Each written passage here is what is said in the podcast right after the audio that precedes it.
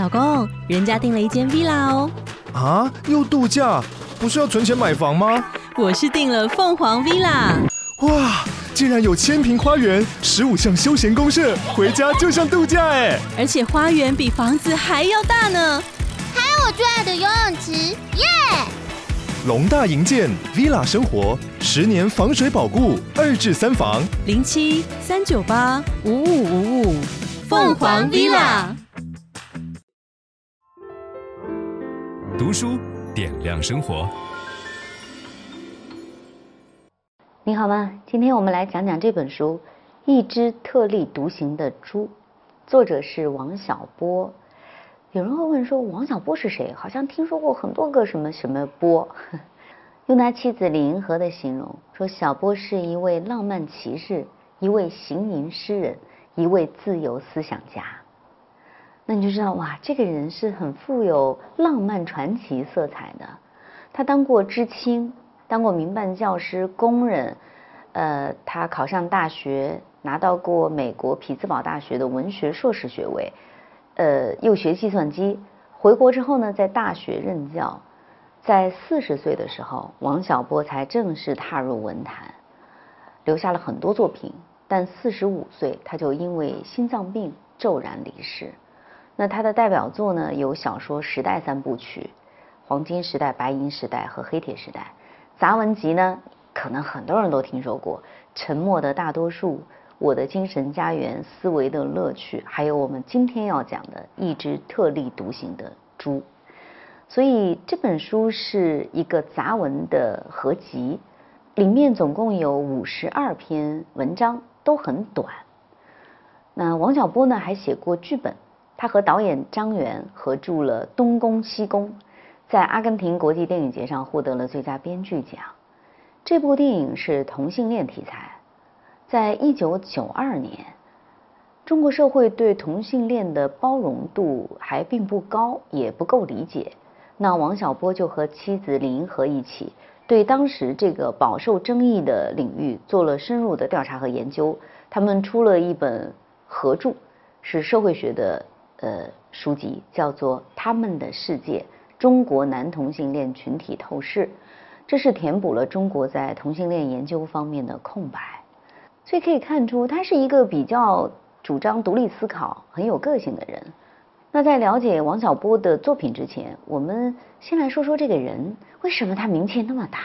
很多人还会自称是王小波名下走狗，打引号的走狗，就是他的高度认同的粉丝。呃，王小波出生在一九五二年，他们家里有五个孩子，他在男孩里排行老二，所以在自己的小说里，我们常常能够看到王小波给主角取名王二，就是带入了自己的身份。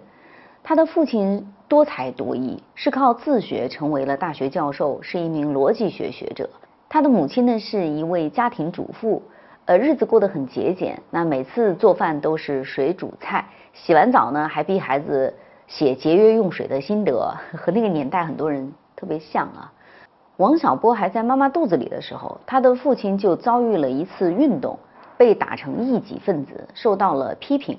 那母亲就情绪波动很大，可是父亲竟然很幽默地给他取了个名字，说这只是小小的一个波折，所以叫小波。他出生后呢，三岁就被查出患了软骨病，他长了一个大头。还因为缺钙长成了鸡胸、肋骨外翻，但他小的时候很顽皮，因为缺钙嘛，他的身子很柔软，他就能够把两条腿都盘到脖子后面，看起来像一个螃蟹。后来又因为常年补钙，到了青春期猛地长高，一年长二十五公分，成了一个又黑又高的人。好多同学都觉得王小波长得很磕碜，因为大嘴、小眼睛。额头上还凸起两大块，表情呆呆的，所以班里同学叫他傻大个，怀疑他脑子有毛病。所以小的时候，他其实就像一个小小的异类。在十二三岁的时候，王小波就喜欢到父亲的柜子里面偷书看，看什么呢？莎士比亚戏剧《傲慢与偏见》《十日谈》。那这些书，大人们都是锁起来的，那哥哥就去教唆他说。你去偷书呀？你小，身体也单薄，爸爸就不好意思揍你。但他每次都挨揍。后来王小波把这个也写在书里，说在揍我这件事上，我爸爸显然不够绅士。你看他好幽默啊！王小波喜欢读书，记忆力也好。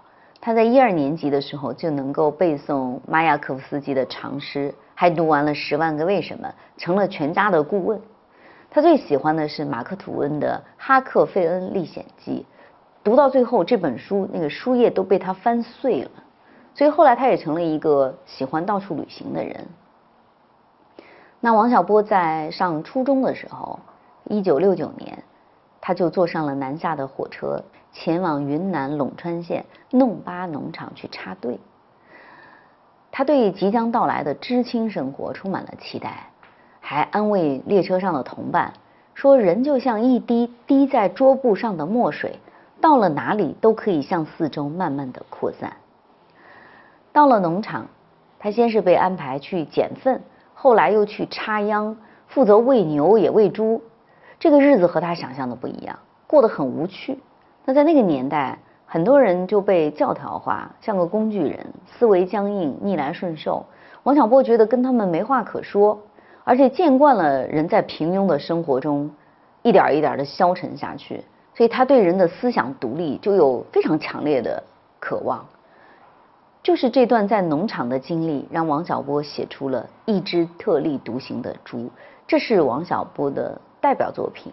就如果你从来没有看过王小波，那应该从这一本进来，因为这本书很能代表他的风格。每一篇都不长，短短的，很容易就看完。呃，有空了就读一小段。但是他气质鲜明，首先有脾气。王小波说：“我反对无趣。”反对庄严肃穆的假正经。那第二呢？他有意思。书里说，别人的痛苦才是你艺术的源泉，而你去受苦只会成为别人艺术的源泉。第三，他有深度。他说，我们这个社会里只有两种人：一种编写生活的脚本，另一种去演出这些脚本。那你要成为哪种人？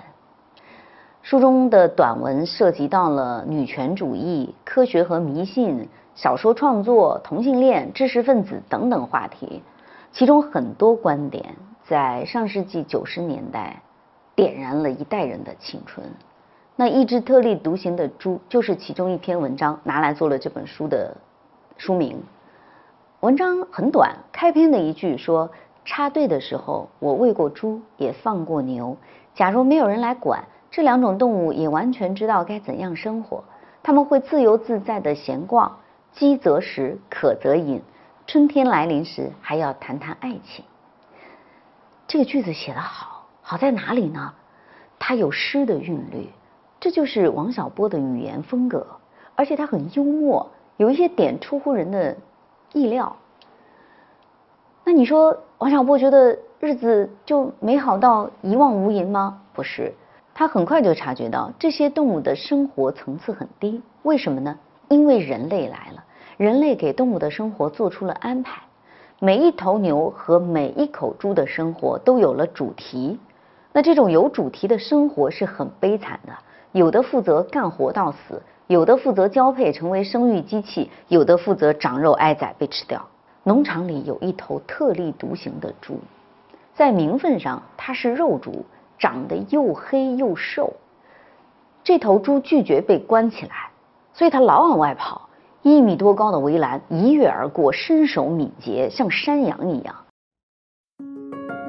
分享知识是一种美德。当我们每一个人都在不断地分享知识给这个社会的时候，我们这个社会将会变得越来越好。所以，如果您喜欢这本书的内容，把它分享到您的朋友圈当中，或者给到您指定的某一个人都可以。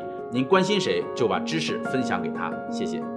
本音档是由樊登读书小草远志提供。解锁本书精华解读全集，请搜寻 triple w 打 d u s h u 打 com 打 t w。